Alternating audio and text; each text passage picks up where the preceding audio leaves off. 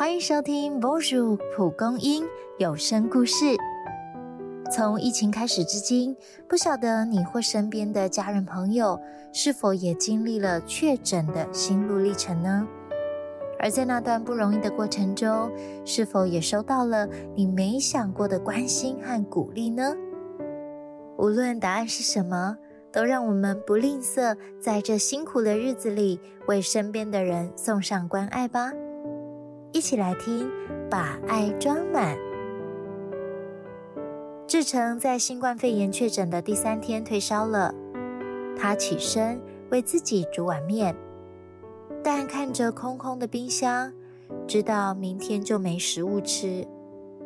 个性独立的他，实在不想麻烦别人，又想到因为请假而收入变少，心情更差了。这时，手机传来学长阿伟的讯息：“开门拿货。”志成确认外头都没人，才打开门。门口放着一个大大的保利龙箱，还有一壶保温罐。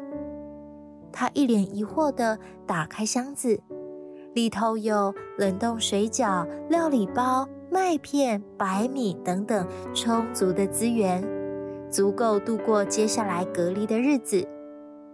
箱子的底部有一封信，娟秀的字迹写着：“你好，我是芳芳。”在我确诊的时候，朋友帮我准备了这个箱子，让我顺利度过隔离的日子，更让我感受到满满的爱。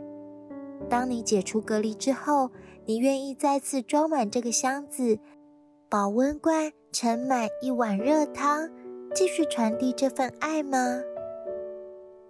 志成这才想起，阿伟不久前也确诊。